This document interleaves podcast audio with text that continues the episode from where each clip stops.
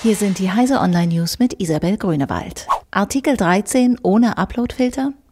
Der Bundesdatenschutzbeauftragte will von der EU wissen, wie Artikel 13 der EU-Urheberrechtsreform sinnvoll ohne Uploadfilter umgesetzt werden soll. Ulrich Kelber ist wie andere Kritiker des Vorhabens der Überzeugung, auch wenn Uploadfilter nicht explizit im Gesetzentwurf gefordert würden, werde es in der praktischen Anwendung auf sie hinauslaufen.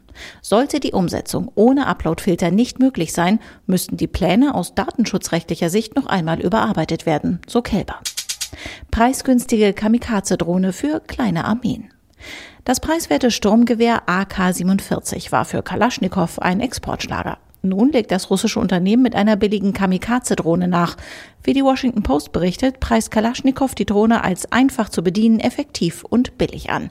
Experten befürchten, dass die preiswerten Drohnen in den Händen von Terroristen großen Schaden anrichten könnten, da sich Ziele verdeckt und mit großer Präzision angreifen lassen. Sony gibt Smartphone-Markt nicht auf. Sony gibt sein Smartphone-Geschäft trotz zuletzt noch einmal deutlich gesunkener Verkaufszahlen nicht auf. Wir bleiben im Smartphone-Markt engagiert, sagte der Chef der Mobilfunksparte des Konzerns Mitsuya Kishida der DPA auf dem MWC.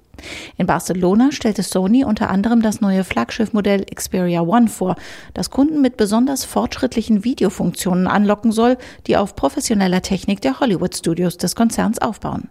Sony wolle noch mehr auf seine Erfahrung im Entertainment-Geschäft setzen, betonte Kishida. Megafusion von AT&T und Time Warner geht durch.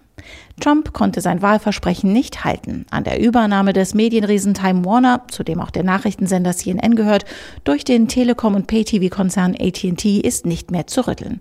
Die US-Regierung ist auch in zweiter Instanz mit ihrer Klage gegen die Fusion gescheitert. Nun darf AT&T das inzwischen in Warner Media umbenannte Unternehmen mit sich selbst verschmelzen.